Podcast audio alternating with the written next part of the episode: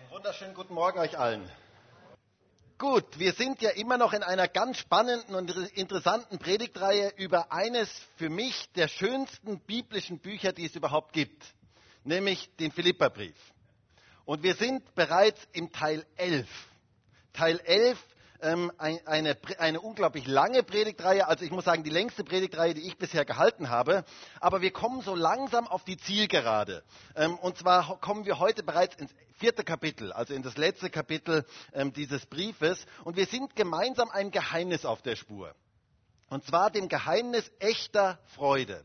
Was macht echte Freude aus? Und zwar eine Freude, die unabhängig ist von den äußeren Umständen, die auch dann da ist, wenn alles ganz anders läuft, wie wir uns das gedacht haben. Eine Freude, die auch dann da ist, wenn es scheinbar äußerlich gar nichts zum Freuen gibt. Von dieser Art von Freude rede ich. Und Paulus schreibt einen Brief aus dem Gefängnis, eine schreckliche Situation. Er musste womöglich mit seiner Hinrichtung rechnen und er schreibt einen Brief der Freude. Und meine Frage heute ist, bist du schon auf dem Weg der Freude? Bist du schon mit dabei auf diesem Weg der Freude? Ähm, bist, ist dein Leben schon mit Gottes Freude erfüllt? Denn wisst ihr, es wäre so genial, wenn wir als ganze Gemeinde mit Gottes Freude erfüllt sind. Denn Freude hat Auswirkungen. Freude bewirkt etwas, verändert etwas in unserer Umgebung. Und zwar eine Freude, die ganz praktisch im Alltag da ist. Das hat Auswirkungen auf unsere Umgebung. Und vielleicht kannst du ja mal diesen Test machen. Du kannst ja mal die Leute in deiner Umgebung fragen, ob sie spüren, dass die Freude Gottes in deinem Leben ist. Wow, das ist eine heiße Frage. Hä? ob man die wirklich stellen will. Hä? Aber ich denke, das ist genau das, worum es geht, dass, dass wir wirklich ganz bewusst diesen Weg der Freude wählen und in diesem Weg der Freude vorwärts gehen. Die Frage ist, ob wir freudevoll sind oder freudlos sind. Und Gott möchte dein Leben mit seiner Freude erfüllen. Und heute geht es um ein ganz, ganz wichtiges Thema. Und zwar ein Thema, das eine Quelle der Freude für unser Leben darstellen kann. Und das Thema heißt Einheit. Der Titel der heutigen Predigt lautet Freudevoll Teil 11, die Kraft der Einheit. Ich glaube, dass in Einheit eine unglaubliche Kraft liegt. Und ich glaube, dass da eine Quelle der Freude für uns drin ist, die wir für uns ganz neu, immer wieder ganz neu entdecken dürfen. Wisst ihr, eins der mühsamsten Dinge für Eltern ist es, wenn Kinder ständig streiten. Wer von den Eltern kann das bestätigen? Okay, ihr wisst, wovon ich rede. Und eins der schönsten Dinge für Eltern ist es, wenn Kinder in Frieden und Harmonie miteinander spielen und miteinander umgehen. Das ist einfach etwas Herrliches. Das ist so ein Stück Himmel auf Erden für Eltern wenn sie das erleben. Ich kenne das, ich kenne beides bei meinen, ähm, bei meinen Kindern. Manchmal, als sie noch klein waren, haben sie so schön miteinander gespielt. Das war wirklich so ein Bild Himmel auf Erden. Ähm, sie haben so schön miteinander gespielt und da, das erfreut das Herz eines Vaters. Da habe ich nur zugeschaut und habe gedacht, wow, das ist einfach herrlich, wenn sie so miteinander spielen. Aber es gab natürlich auch andere Zeiten. Manchmal haben sie auch extrem miteinander gestritten. Ich kann mich noch an eine Autofahrt erinnern, da waren sie noch ganz klein, ähm, und dann haben sie die ganze Autofahrt über gestritten, wer aus welchem Fenster geschaut hat. Du hast aus meinem Fenster geschaut. Nein, stimmt überhaupt nicht. Doch, ich weiß ganz genau, dass du aus meinem Fenster geschaut hast. Nein, ich habe nicht aus deinem Fenster geschaut. Doch, ich habe es genau gesehen. Ja, aber wenn du es gesehen hast, dann hast du ja auch aus meinem Fenster geschaut. Ähm, und so ging das die ganze Zeit hin und her. Während der ganzen Autofahrt ging das so hin und her. Und wisst ihr, dieses Phänomen kennen, glaube ich, alle Eltern und das ist auch in einer gewissen Entwicklungsphase ganz normal und sogar wichtig, dass man sich behaupten lernt. Das ist eine wichtige Sache, ähm, aber es ist doch etwas Wunderschönes für Eltern, wenn Kinder nicht streiten, sondern wenn sie in Harmonie und in Frieden miteinander umgehen. Und es betrübt das Herz, wenn sie ständig nur streiten. Und wisst ihr, genauso geht es dem himmlischen Vater. Wenn er seine Kinder sieht, dann freut es sein Herz, wenn sie so richtig in Frieden und Harmonie miteinander umgehen. Und es betrübt sein Herz, wenn sie ständig nur streiten.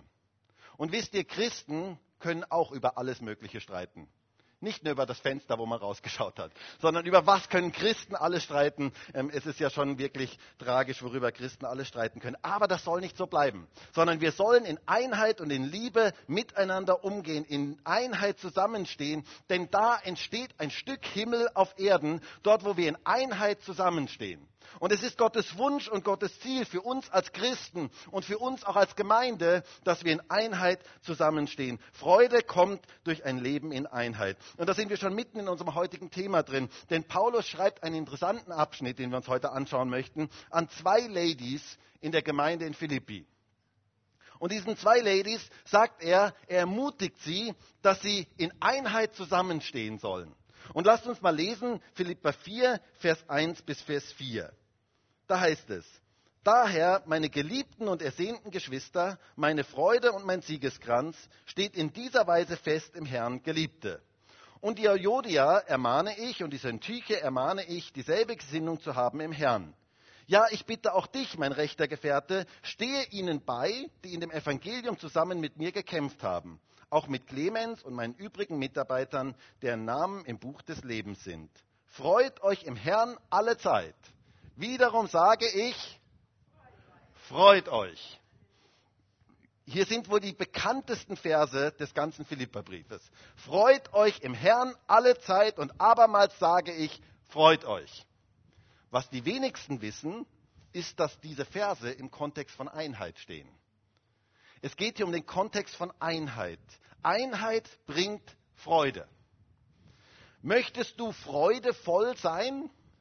Möchtest du ein Leben der Freude führen, dann hat das ganz viel mit Einheit zu tun. Gottes Wunsch und Gottes Ziel für unser Leben ist, dass wir in Einheit leben. Und in unserem Text werden diese zwei Frauen angesprochen, die Paulus ermahnt und ermutigt, in, Einheit, in die Einheit wieder hineinzufinden und auf dasselbe ausgerichtet zu sein. Und was das bedeutet, das möchten wir uns heute mal etwas genauer anschauen. Unser Text beginnt ja mit den Worten, daher, in Vers 1, daher meine geliebten und ersehnten Geschwister, meine Freude und mein Siegeskranz steht in dieser Weise fest im Herrn, Geliebte.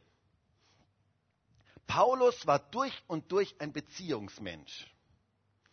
Wisst ihr, wenn viele Menschen Paulus hören, dann denken sie sofort an so einen kühlen Dogmatiker, einer, der unglaublich ähm, tolle Zusammenhänge herstellen konnte. Aber gerade im Philipperbrief spüren wir so das Persönliche vom Apostel Paulus. Wir merken, er war eine ganz persönliche, ähm, er hat eine ganz persönliche Art. Paulus war ein Beziehungsmensch, dem Beziehungen unglaublich wichtig waren. Er hat eine echte Liebe zu den Menschen. Das sehen wir auch in diesem Abschnitt ganz, ganz deutlich. Er spricht hier zweimal in diesem ersten Vers, spricht er von Geliebten. Er liebte Menschen. Er liebte seine Geschwister. Liebe ist die Grundvoraussetzung, dass wir auch schwierige Dinge ansprechen können. Hast du das gehört? Liebe ist die Grundvoraussetzung, dass wir auch schwierige Dinge ansprechen können. Und Paulus konnte Liebe ausdrücken. Und er drückt sie hier aus und da dürfen wir von ihm lernen. Und dann sagt er hier weiter in Vers 2. Und Euodia ermahne ich und die Syntyche ermahne ich, dieselbe Gesinnung zu haben im Herrn. Ich weiß nicht, ob ihr euch diese Situation vorstellen könnt. Stellt euch mal diese Situation vor. Da kommt ein Brief vom Apostel Paulus aus dem Gefängnis. Und dieser Brief wird vor allen vorgelesen.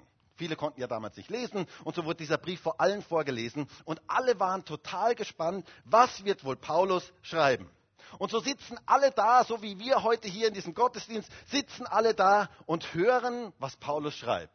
Und die ersten drei Kapitel gewaltig. Paulus schreibt über Freude. Paulus schreibt über all das, was wir in den letzten Wochen uns angeschaut haben. Und dann sitzen sie da und sie sind begeistert. Und in dieser Versammlung sitzen auch zwei Frauen. Euodia und Syntyche.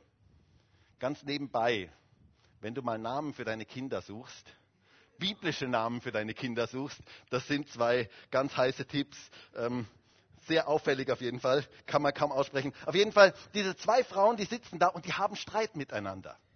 Ich weiß nicht, ob sie nebeneinander gesessen sind. Wahrscheinlich wird die eine vorne und die andere hinten gesessen sein. Ähm, sie hatten auf jeden Fall irgendeinen Streit miteinander. Ähm, und dieser Brief wird vorgelesen. Alle sind begeistert bis zu dem Punkt, wo es plötzlich heißt, und der Euodia und der Syntyche sage ich, wieder dieselbe Gesinnung zu haben. Wow. Das muss eingeschlagen sein wie eine Bombe. Das ist ja furchtbar peinlich. Ui, mein Name wird erwähnt. Peinlich, oder? Eine ganz, ganz peinliche Situation. Könnt ihr euch vorstellen, alle treten sich wahrscheinlich um. Wo, wo sind die denn? Wo, wo ist denn die Euodia? Wo ist denn die Syntyche? Alle suchten sie. Alle Augen waren auf sie gerichtet plötzlich. Diese frommen Schwestern. Eine unglaublich peinliche Situation. Kannst du dir vorstellen, dein Name wird da erwähnt? Dein Name wird da erwähnt. Und ich habe mich gefragt, warum macht Paulus das?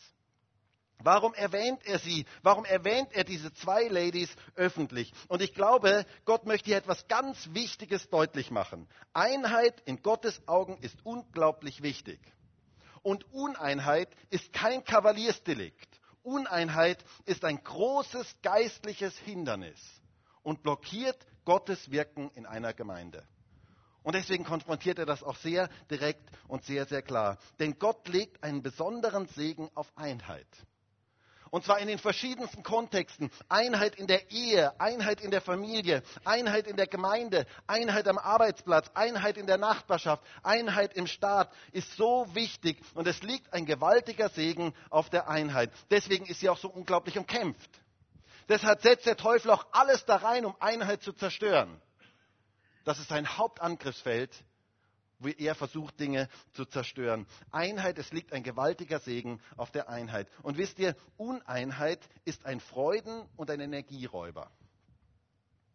Ein Freuden- und ein Energieräuber. Kennst du das? Wenn Uneinheit da ist, dann schwindet alle Freude. Und dann schwindet alle Kraft. Ich hörte mal eine lustige Geschichte von zwei Tandemfahrern. Kennt ihr Tandems? Wisst ihr, was das ist? Das ist so ein Fahrrad, wo zwei, zwei, zwei Fahrräder eigentlich zusammen sind und einer sitzt vorne und einer sitzt hinten und beide treten in die Pedalen, damit etwas vorwärts geht. Und diese Tandemfahrer, sie waren unterwegs und sie fuhren einen Berg hinauf.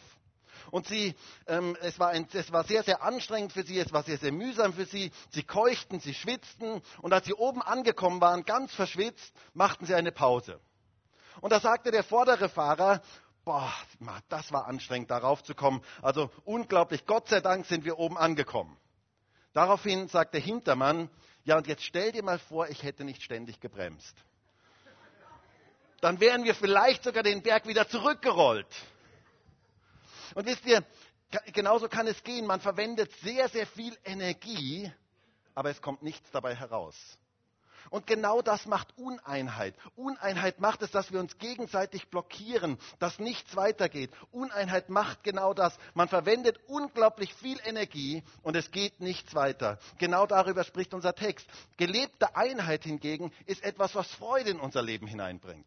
Ist etwas, wo richtig etwas weitergeht. Da geht die Energie in die richtige Richtung.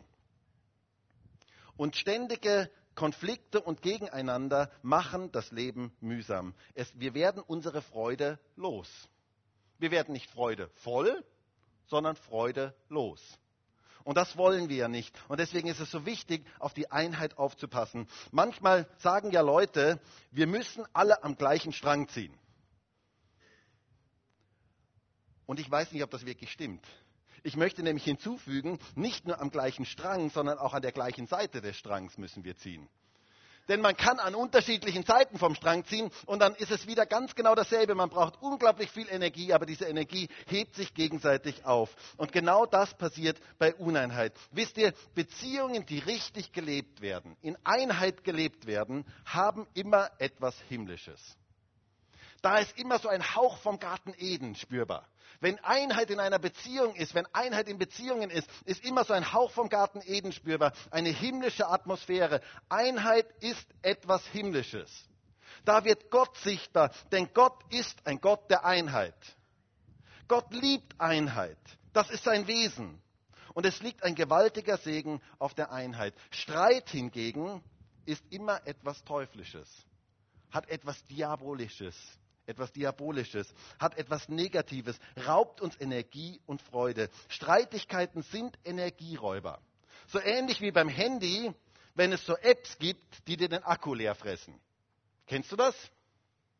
Manches Mal gibt es auf dem Handy, alle, ähm, die, die äh, Handys haben, kennen das wahrscheinlich, da gibt es so Apps, die saugen dir den Akku leer. Ihr habt das selber schon erlebt. Ähm, und man wundert sich, warum ist der Akku ständig leer? Und die saugen dir den Akku leer. Und genau das ist das, was Streitigkeiten in unserem Leben tun. Sie saugen unser Leben leer. Sie nehmen uns die Energie. Der Akku ist irgendwann leer und ist irgendwann aus. Wir können nicht mehr.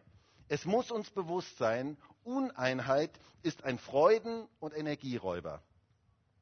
Deswegen ist es so wichtig, darauf aufzupassen, denn es beraubt uns. Es nimmt uns die Freude und die Energie. Gott sagt in seinem Wort, dass ein gewaltiger Segen auf der Einheit liegt. Da können wir durch die ganze Bibel durchschauen. Die, ersten, die erste Gemeinde war eine Gemeinde der Einheit. Das heißt, immer wieder in der Apostelgeschichte, sie waren einmütig beieinander. Und Gott offenbarte sich gewaltig durch die erste Gemeinde. Heilungen geschahen. Menschen kamen täglich zum Glauben. Gottes Herrlichkeit war mächtig offenbar durch diese erste Gemeinde. Und der Schlüssel war Einheit. Es liegt ein Segen auf der Einheit. Im Psalm 133 heißt es so schön in Vers 1, siehe, wie gut und wie lieblich ist es, wenn Geschwister einträchtig beieinander sind. Und dann Vers 3, denn dorthin hat der Herr den Segen befohlen, Leben bis in Ewigkeit. Gott befiehlt seinen Segen dorthin, wo Einheit ist. Eine Gemeinde der Einheit ist unschlagbar. Da liegt eine gewaltige geistliche Kraft drin. Oder ich denke an die Geschichte vom Turmbau zu Babel. Gott hatte zu den Menschen gesagt, sie sollen sich auf die Erde verteilen. Und der Mensch meinte, dass er es besser weiß. Der Mensch meinte, ähm, wir könnten ja alle an einem Ort beisammen bleiben. Genau das Gegenteil von dem, was Gott gesagt hatte. Und wir werden dort einen gewaltigen Turm bauen, der bis zum Himmel reicht. Und wir werden uns dort einen Namen machen, so heißt es dort. Und da ist bereits der erste Witz in der Bibel. Ich weiß nicht, ob euch das schon mal aufgefallen ist. Es heißt nämlich dort, und Gott fuhr herab, um den Turm zu sehen. Das heißt, der Turm, der war so klein, Gott musste erstmal herabfahren, musste erstmal herabfahren, musste erstmal schauen, wo ist denn überhaupt dieser Turm, ähm, von dem die Menschen da meinten, wo sie sich so ihren Namen machen würden. Und die Menschen meinten, sie bauten einen Turm bis zum Himmel, aber Gott musste erstmal herabfahren. Und Gott sah den Turm und jetzt hört einmal, was Gott selber gesagt hat ähm, in, in 1. Mose 11, Vers 6. Da heißt es, und der Herr sprach, siehe, ein Volk sind sie und eine Sprache haben sie alle. Und dies ist der Anfang ihres Tuns. Jetzt wird ihnen nichts unmöglich sein, was sie zu tun ersinnen. Und dann hat ja Gott die Sprachen verwirrt und so weiter. Ähm, aber was für eine starke Aussage über Einheit. Gott sagt, sie sind ein Volk, sie haben eine Sprache und dies ist der Anfang ihres Tuns und jetzt wird ihnen nichts unmöglich sein. Und ich frage mich, wenn schon eine fehlgeleitete Einheit solche Auswirkungen hat, solch eine gewaltige Kraft hat, wie ist es erst mit einer geistlichen Einheit, wo Jesus im Mittelpunkt ist? Eine Gemeinde der Einheit, die in Einheit zusammensteht, ist unschlagbar. Da offenbart sich Gottes übernatürliche Kraft. Und das sehen wir durch die ganze Bibel, durch die Tempeleinweihung. Bei der Tempeleinweihung waren sie einmütig beisammen und sie lobten gemeinsam Gott wie eine Person, heißt es dort. Und was geschah? Die Herrlichkeit Gottes kam in diesen Raum. Die Herrlichkeit Gottes war da und erfüllte das ganze Haus wie eine Wolke. Unglaublich. Ein gewaltiger Segen liegt auf der Einheit. Und zwar auf der Einheit in Ehe, Familie, Beruf, Gemeinde, Nachbarschaft, im Staat. Dort, wo Einheit gelebt wird. Da gelingen Dinge und da ist ein gewaltiger Segen da. Und überall dort, wo Zwietracht und Streit ist, da gelingen Dinge nicht. Und da ist dieser Fresser da. Da wird die Energie und die Freude uns weggefressen. Deswegen, wir wollen nicht freudlos sein, sondern freudevoll. Und deswegen sagt Paulus hier diesen zwei Ladies, gibt er ihnen einen ganz wichtigen Rat. Es heißt hier, die Euodia ermahne ich und die Syntyche ermahne ich, dieselbe Gesinnung zu haben im Herrn. Wir wissen ja nicht genau, was das Problem dieser zwei Frauen war. Interessant sind für mich nur die Namen der beiden. Damals hatten ja Namen eine spezielle Bedeutung. Ähm, da war der Müller noch ein Müller und der Bauer noch ein Bauer und der Graf noch ein Graf. Ähm, da waren, hatten die Namen noch eine spezielle Bedeutung. Und Euodia heißt eigentlich so viel wie jemand, der auf dem richtigen Weg ist oder auf dem guten Weg ist. Das heißt dieser Name. Und Syntyche, das bedeutet so viel wie Zusammentreffen oder glückliches Zusammensein. Und es ist ganz interessant. Ähm, man kann nur mutmaßen, was vielleicht hier das Problem sein könnte. Vielleicht meinte die eine, dass sie die wirklich richtige ist. Und alle anderen sind falsch. Gibt es ja manches Mal unter Christen, oder?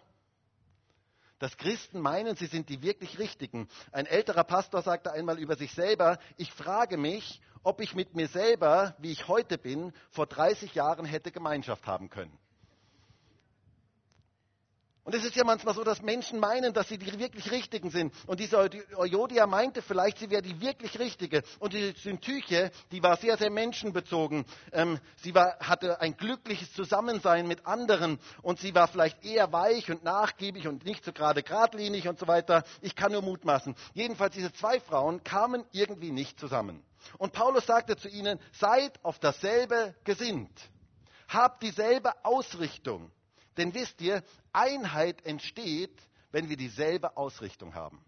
Wenn wir auf dasselbe ausgerichtet sind, wenn wir gemeinsam auf Jesus ausgerichtet sind, da entsteht unsere Einheit.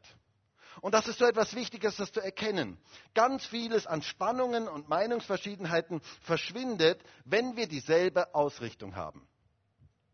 Dieses griechische Wort, was hier gebraucht wird, ähm, ist auf dasselbe Ziel ausgerichtet zu sein. Das ist eigentlich das, was hier gemeint ist. Sie sollten wieder auf Jesus, auf sein Reich ausgerichtet sein, dasselbe Ziel im Fokus zu haben, nicht die eigenen Meinungen und die Gedanken. Und wisst ihr, wenn beide auf Jesus ausgerichtet sind, dann entsteht wirkliche Einheit.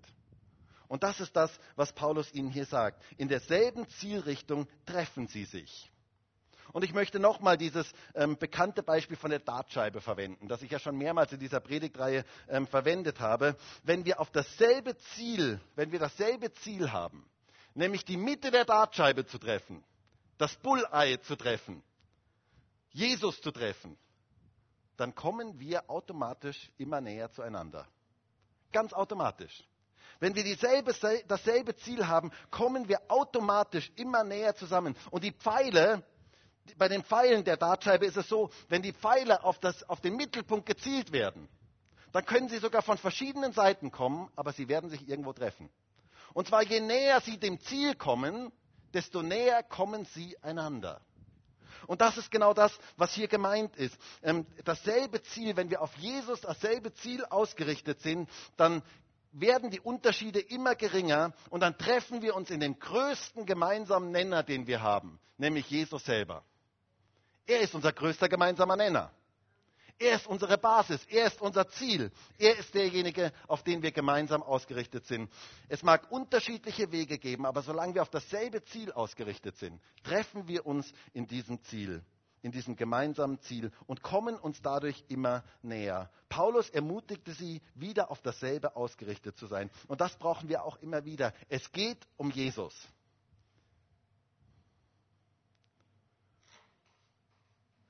Es geht um Jesus. Das ist das Wichtige. Das ist das Wichtige in einer Gemeinde. Wir können in ganz vielen Dingen unterschiedliche Meinungen haben. Wir, der Pfeil kann von unterschiedlichen Richtungen kommen. Wir können sehr, sehr unterschiedliche Meinungen über verschiedene Dinge haben. Aber wir treffen uns in diesem gemeinsamen Ziel. Es geht um Jesus. Er ist das Zentrum. Auf ihn sind wir ausgerichtet. Und das ist so etwas Wichtiges. Und je weniger wir dieses Ziel im Auge haben, desto weiter sind wir voneinander entfernt. Wisst ihr, wenn die Pfeile irgendwo wenn wir die Pfeile irgendwo hinschießen, dann sind wir ganz weit voneinander entfernt. Aber je mehr wir auf das Ziel fokussiert sind gemeinsam, werden wir immer mehr ähm, uns näher kommen und werden wir diese Einheit leben können. Einheit hat mit diesem gemeinsamen Ziel zu tun.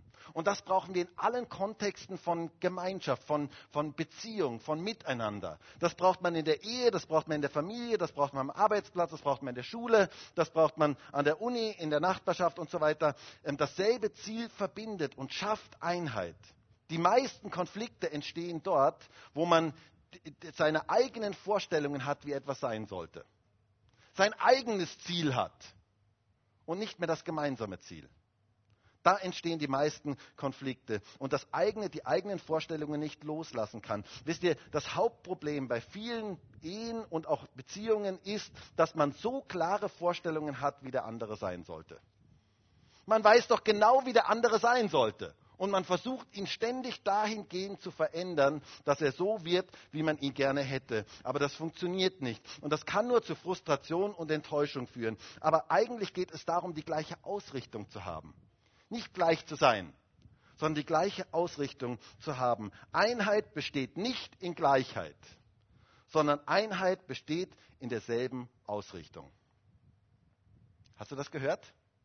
Einheit besteht nicht in Gleichheit, sondern Einheit besteht in derselben Ausrichtung. Wenn wir auf dieselbe, auf die, in dieselbe Richtung schauen, wenn wir auf dasselbe Ziel ausgerichtet sind, das schafft Einheit. Deswegen würde ich auch Paaren immer raten, erstmal zu schauen, ob sie überhaupt die Grund, dieselbe Grundausrichtung haben. Ob sie in dieselbe Richtung schauen. Das ist etwas ganz, ganz Wichtiges. Und Paulus sagt hier, seid auf dasselbe ausgerichtet, habt dasselbe Ziel vor Augen. Und dann macht er noch eine ganz interessante Aussage. Er bittet hier seinen Gefährten, ihnen beizustehen, diesen Konflikt zu lösen. Manchmal braucht es Hilfe von außen, dass Konflikte gelöst werden.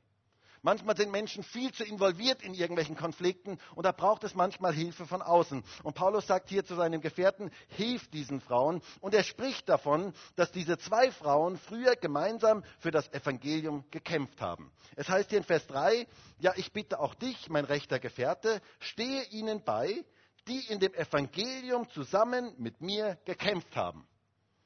Auch mit Clemens und meinen übrigen Mitarbeitern, deren, Buch im, äh, deren Namen im Buch des Lebens sind. Sie hatten zusammen gekämpft. Sie hatten miteinander gekämpft. Sie waren Schulter an Schulter, standen sie zusammen und haben miteinander gekämpft. Und jetzt kämpften sie gegeneinander. Sie hatte diese Kampflinie hatte sich verschoben. Vorher war die Kampflinie, dass sie miteinander kämpften gegen das Böse in dieser Welt, für das Gute, für das Reich Gottes. Und jetzt hatte diese Kampflinie sich plötzlich verschoben dass sie gegeneinander kämpften. Dass sie sich gegenseitig, ähm, dass sie gegeneinander kämpften. Und wisst ihr, das ist eine Tragik, wenn Christen anfangen, gegeneinander zu kämpfen. Und nicht mehr miteinander gegen das Böse zu kämpfen. Und Paulus erinnert sie daran, dass sie doch einmal zusammen gekämpft haben. Und wisst ihr, es ist so wichtig, darauf aufzupassen, dass nichts zwischen mir und jemand anderem steht. Es ist so wichtig für dich darauf aufzupassen, dass nichts zwischen dir und einem anderen steht. Otto sagt das immer so schön, ähm, es darf kein Blattelpapier zwischen uns passen, sagt der Otto immer. Das heißt, es muss ganz, wir brauchen eine ganz enge Gemeinschaft, dass nichts zwischen uns steht, was uns trennt. Denn das trennt unsere Einheit, das zerstört unsere Einheit. Ich brauche mal einen Freiwilligen. Dani, du bist der Freiwillige. Hä? Ganz freiwillig. Dani, stell dich mal da so hin. So, und wir kämpfen gemeinsam für das Gute. Machen wir so. Ja, genau. so, und jetzt kommt etwas zwischen uns. Jetzt steht etwas zwischen uns. Und wir sind es steht etwas zwischen uns. Wir können plötzlich keine Gemeinschaft mehr haben, oder? Ich meine, ich kann nur noch boxen oder so, aber ähm, wir können nicht mehr uns richtig umarmen. Ähm, es steht etwas zwischen uns. Was? Magst du mich umarmen? Ja, probier. da steht was zwischen uns, tut mir leid. aber was muss ich tun, damit nichts mehr zwischen uns steht? Ich muss das wegtun. Ich muss das wegtun. Und zwar, wenn nicht solange das zwischen uns steht, konzentrieren wir beide uns ständig auf das, was zwischen uns steht. Und selbst wenn du mich versuchst zu umarmen, das wird immer irgendwie dazwischen sein. Und in dem Moment, wo ich das wegtue, kann ich wieder, können wir uns wieder wirklich umarmen. Und dann können wir sogar miteinander wieder den Weg gehen und können sogar kämpfen und auf das Ziel zugehen. Danke, Dani. Super gemacht.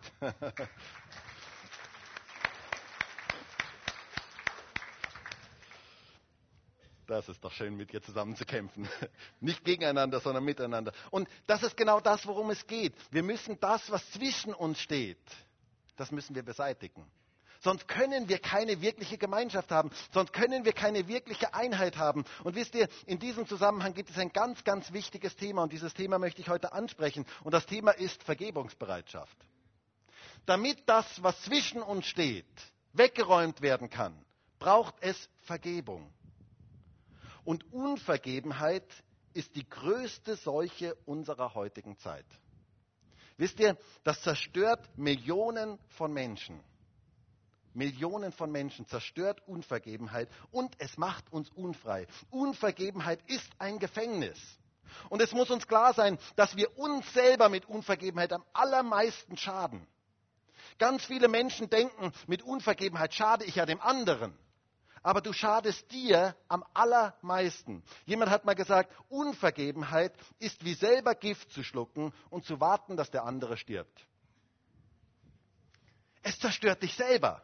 Es macht dein Leben kaputt. Es schadet dir am allermeisten. Unvergebenheit ist die größte Seuche unserer heutigen Zeit. Und so viele Menschen leben in Unvergebenheit und merken gar nicht, dass sie dadurch total unfrei und gefangen sind. Unvergebenheit macht uns unglücklich. Wir werden nicht freudevoll, sondern wir werden freudlos. Sie zerstört unser Leben und sie macht auch übrigens krank.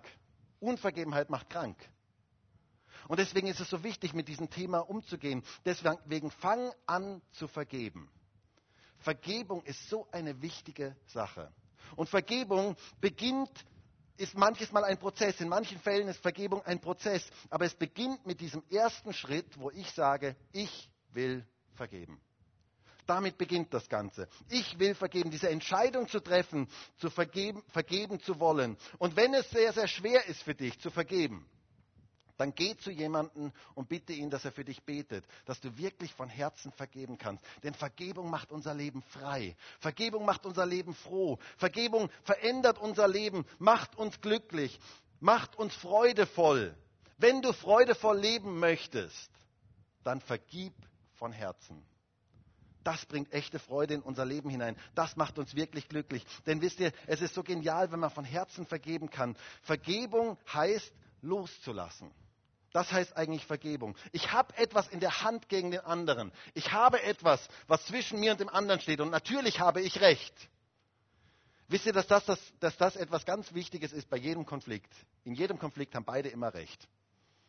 Also kannst schauen, wo immer, bei jedem Konflikt, immer beide haben Recht. Und ich habe etwas gegen den anderen in der Hand. Und Vergebung heißt, ich lasse das los. Ich lasse es ganz bewusst los. Und zwar lasse ich es los in die Hände Gottes. Ich lasse das los, was ich in der Hand habe. Vergebung heißt nicht, Dinge unter den Teppich zu kehren. Zu sagen, das war ja nicht so schlimm. Sondern Vergebung heißt, die Dinge ehrlich anzuschauen, aber dann sie ganz bewusst loszulassen. Loszulassen in die Hände Gottes. Ich finde, eines der schönsten Beispiele für Vergebung ist so das Steigenlassen von Gasluftballons. Kennt ihr das, so Gasluftballons? Auch manchmal auf Hochzeiten ähm, oder auch als wir noch Kinder waren, da ließen wir gerne so Ballons steigen. Vielleicht kennt ihr das. Und genau das ist das, was eigentlich Vergebung ist. Wir hatten diese Ballons in der Hand. Wir hielten sie fest. Als Kinder hielten wir sie ganz gut fest, dass, sie ja nicht zu früh, dass wir sie ja nicht zu früh steigen ließen. Wir hielten sie fest und dann irgendwann ließen wir sie los. Und wisst ihr, das ist eigentlich das, was Vergebung ist. Ich habe was in der Hand gegen den anderen. Ich halte das fest in der Hand gegen den anderen. Aber dann lasse ich es los. Ich lasse es los in die Hände Gottes. Ich gebe es ihm ab. Ich lasse es ganz bewusst in seine Hände los. Ich lasse auch mein Recht auf Rache los und ich gebe das Gott. Und wisst ihr, das macht unglaublich frei. Denn solange wir selber Dinge in den Händen halten, werden wir nicht frei. Solange wir selber die in den Händen Sachen haben, kann Gott uns nichts Neues geben, kann Gott uns nicht beschenken weil wir haben ja was in den Händen. Aber in dem Moment, wo ich es loslasse in die Hände Gottes, werde ich wieder frei, dass er mir Neues geben kann, dass er mich beschenken kann, dass er Dinge in meine Hände geben kann, meine Hände neu füllen kann, uns gebrauchen kann. Solange wir festhalten, kann Gott uns nicht gebrauchen. Deswegen lass los, vergib, so wie Gott dir vergeben hat. Paulus sagt einmal in Kolosser 3, Vers 13, ertragt einander und vergebt euch gegenseitig, wenn einer Klage gegen den anderen hat, wie auch Christus euch vergeben hat, so auch ihr. Paulus ist ziemlich realistisch. Manchmal ist es ein Ertragen des anderen. Kennst du das? Manchmal ist es ein Ertragen des anderen. Aber er sagt hier, und vergebt euch gegenseitig, wenn einer Klage gegen den anderen hat. Lass los, lass die Dinge der Vergangenheit von Herzen los, denn sie hindern dich und blockieren dich für das, was Gott in deinem Leben tun möchte. Wenn du nicht vergibst, das verhindert dein Leben, dass du in eine positive, gute Zukunft hineinkommen kannst. Wenn du die Dinge der Vergangenheit die ganze Zeit festhältst, wirst du niemals in das hineinkommen, was Gott für dein Leben eigentlich vorgesehen hat. Du wirst in keine gute Zukunft gehen können, wenn du die Dinge der Vergangenheit nicht wirklich vergibst. Das ist ein ganz großes Hindernis. Jesus sagt sogar, wenn wir nicht vergeben, wird auch er uns nicht vergeben. Unvergebenheit blockiert alles in unserem Leben. Aber Vergebung macht uns frei und froh. Deshalb vergib von Herzen. Christen sind Menschen der Vergebung. Und achte darauf, dass keine Wurzel der Bitterkeit in deinem Herzen aufkommt, die so ganz klein beginnt und die irgendwann zu einem großen Baum wird. Wisst ihr, es ist so etwas Schreckliches, wenn man Menschen begegnet, die so richtig verbittert sind. So richtig verbittert sind wo Bitterkeit in ihrem Herzen immer mehr gewachsen ist und zu einem großen Baum geworden ist. Deswegen reiß Wurzeln der Bitterkeit aus, solange sie noch klein sind. Der Hebräerbrief sagt einmal in Hebräer 12, Vers 15, und achtet darauf, dass nicht jemand an der Gnade Gottes Mangel leide, dass nicht irgendeine Wurzel der Bitterkeit aufsprosse und euch verunreinige und die vielen durch sie verunreinigt werden. Passt auf Wurzeln der Bitterkeit auf. Reiß sie rechtzeitig aus. Vergib von Herzen. Die Bibel sagt, dass wir, soweit es an uns liegt, mit allen Menschen in Frieden leben sollen. Das heißt, es ist nicht deine Verantwortung, ob jeder Mensch mit dir in Frieden leben möchte. Aber es ist deine Verantwortung, sehr wohl deine Verantwortung, was du dein, in dein Herz hineinlässt. Wie du Menschen begegnest, wie du mit Situationen umgehst. Deshalb pass auf dein Herz auf. Halte dein Herz rein und vergib von Herzen. Das gehört zu einer guten Seelenhygiene. Vergebung macht glücklich und freudevoll. Und Paulus sagt hier zu diesen zwei Frauen, ihr habt früher mal zusammen gekämpft und jetzt steht etwas zwischen euch und räumt das aus, was zwischen euch steht. Seid wieder auf dasselbe Ziel ausgerichtet und vergebt von Herzen. Und dann erinnert Paulus sie zum Schluss die, an die gemeinsame Grundlage. Und damit möchte ich dann auch zum Schluss kommen. Philippa 4, Vers 3 heißt es, ja, ich bitte auch dich, mein rechter Gefährte, stehe ihnen bei, die in dem Evangelium zusammen mit mir gekämpft haben, auch mit Clemens und meinen übrigen Mitarbeitern, deren Namen im Buch des Lebens sind. Paulus erinnert sie hier an diese gemeinsame Grundlage. Die Namen sind gemeinsam im Buch des Lebens geschrieben. Mit anderen Worten, wir werden eines Tages im Himmel zusammen sein. Weißt du das? Und hier auf dieser Erde dürfen wir bereits das üben, was eines Tages im Himmel mal Realität sein wird. Da gibt es eine lustige Geschichte, ähm, wo ein Mann in den Himmel kommt ähm, und es ist wirklich nur eine, eine Geschichte ähm, und dort wird er mit einem, von einem Engel herumgeführt und dann sagt der Engel plötzlich, du da drüben, da musst du bitte ganz leise sein, da bitte nicht reden. Und der Mann ist ganz verwundert und sagt, äh, warum muss ich da leise sein, warum darf ich da nicht reden? Darauf sagt der Engel, ja weißt du, dort sind die Christen, die meinen, dass sie die wirklich Richtigen sind und die meinen, dass sie alleine hier im Himmel sind. Und ich möchte dir etwas sagen, im Himmel wirst du nicht alleine sein. Im Himmel wird es viele verschiedene Menschen geben mit den unterschiedlichsten Hintergründen. All diejenigen, die im Buch des Lebens geschrieben sind, werden dort sein. Und zwar aus allen Nationen, Sprachen und Völkern. Und ich finde es ja genial, wie der Heilige Geist einen Gottesdienst führt. Die Eria liest am Anfang eine Stelle vor, die ich jetzt auch vorlesen möchte. Ich habe schon zum Motto gesagt, die Eria predigt schon meine Predigt.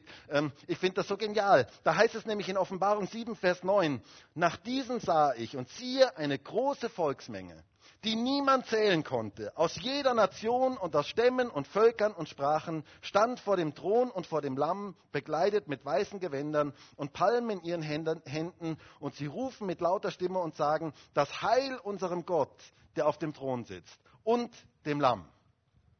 Hast du gehört? Aus allen Nationen und Stämmen und Völkern und Sprachen stehen sie vor dem Thron und beten Gott gemeinsam an. Da wird nicht nur Deutsch gesprochen. Das wird sehr, sehr bunt sein. Das wird sehr, sehr vielfältig sein. Das wird ein genialer Tag sein. Aber bis dahin dürfen wir hier auf dieser Erde bereits üben. Wir dürfen hier schon ein bisschen Himmel auf diese Erde bringen. Ich erinnere an die Predigt von letzter Woche. Wir dürfen aus den unterschiedlichsten Hintergründen gemeinsam Gott erleben und gemeinsam Gott anbeten und auf ihn ausgerichtet sein. Dasselbe Ziel zu haben, dieselbe Zielrichtung in unserem Leben zu haben. Und diesen zwei Frauen sagt er, sagt Paulus, seid auf dasselbe ausgerichtet. Richtet euch auf Gott aus, denn das ist schon ein Vorgeschmack vom Himmel. Das ist schon ein Vorgeschmack vom Himmel. Wenn du sagst, aber Markus, ich habe ein Problem mit der Unterschiedlichkeit und mit der Vielfalt dann möchte ich dir sagen, du wirst doch ein Problem im Himmel haben. Denn im Himmel wird es ziemlich bunt. Im Himmel wird es ziemlich vielfältig. Aber wir werden alle auf dasselbe ausgerichtet sein. In aller Vielfältigkeit. Und das ist das, was Gott auch hier auf dieser Erde schon wirken möchte, unter seinen Kindern. In aller Vielfältigkeit dürfen wir auf dasselbe ausgerichtet sein. Wir dürfen hier auf dieser Erde schon üben, wie es dort sein wird. Wir dürfen in Einheit, in, Unterschied, in der Unterschiedlichkeit leben und damit ein Stück Himmel auf diese Erde bringen. Seid auf dasselbe ausgerichtet.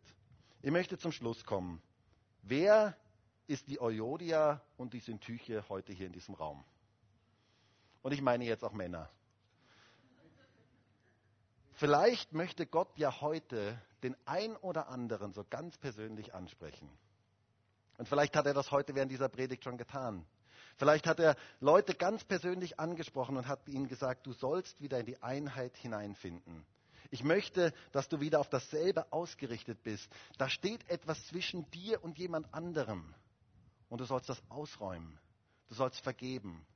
Du sollst mich wieder da neu hineinkommen lassen. Vergib von Herzen, lass Dinge los, denn es liegt ein Segen darauf, wenn du diese Dinge loslässt. Und es wird meine Herrlichkeit in dein Leben ganz neu hineinkommen. Und ein Stück Himmel wird auf dieser Erde durch dich wieder sichtbar werden. Du sollst freudevoll sein durch Einheit, durch das Leben in der Einheit. Und ich glaube, dass Gott das wirken möchte. Und ich glaube, dass Gott heute Menschen ganz konkret ansprechen möchte, hier in diesem Gottesdienst.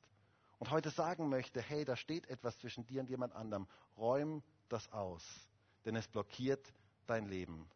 Und ich würde jetzt so gerne mit uns gemeinsam dafür beten. Und vielleicht können wir alle gemeinsam aufstehen.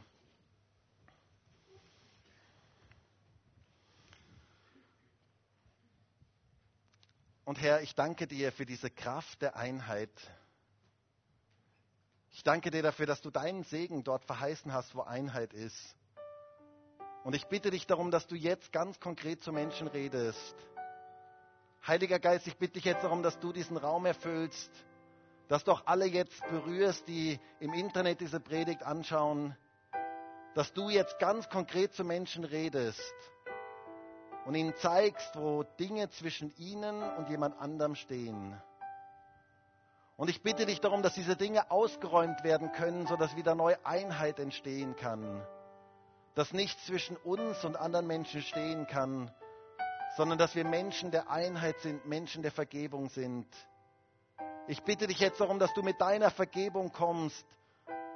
Herr, und ich bitte dich darum, dass wir Dinge loslassen können, die wir in Händen halten anderen gegenüber.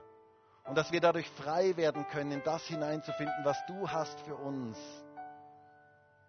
Herr, und ich wünsche mir so sehr, dass nicht unsere Vergangenheit, unsere Zukunft blockiert, sondern dass wir Dinge loslassen können und in eine gute Zukunft hineingehen können. Und ich wünsche mir so sehr, dass du uns frei machst von aller Unvergebenheit und dass wir Menschen der Einheit sein können, die das leben, ein Stück Himmel hier auf diese Erde bringen können, es leben können, dass wir auf dasselbe ausgerichtet sind und dass wir Dinge ausräumen, die zwischen uns stehen.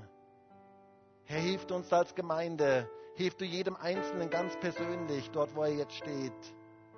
Du siehst doch all die Verletzungen, die passiert sind, all das Negative, was passiert ist, auch all das, wo Menschen Dinge jetzt festhalten, weil sie sie nicht loslassen können, ich bitte dich darum, dass du jetzt die Kraft gibst, Dinge loszulassen, in deine Hände wirklich loszulassen.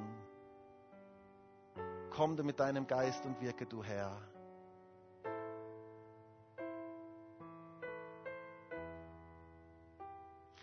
Und ich habe den Eindruck, dass heute jemand da ist und du bist in einer, du bist verheiratet und du bist in einer Ehe und du bist sehr verletzt worden in dieser Ehe. Und du hast Dinge deinem Ehepartner gegenüber in der Hand, die du festhältst. Und Gott sagt heute zu dir, lass das los. Lass es los, denn es hindert dich, dass du in das hineinfinden kannst, was ich für dich habe. Ich möchte dich frei machen, ich möchte dir da begegnen, aber lass das los.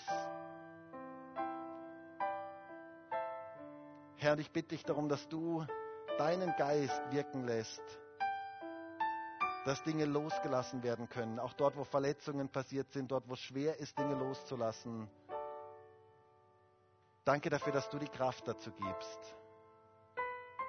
Und Herr, ich wünsche mir so sehr, dass wir alle auf dasselbe ausgerichtet sind. Dass wir denselben Zielpunkt haben. Und ich bitte dich darum, dass du da ganz speziell wirkst, dass Einheit da ist und dass wir in Einheit leben können, dort wo wir sind. Denn das macht unser Leben wirklich glücklich. Danke dafür, Herr Jesus. Halleluja.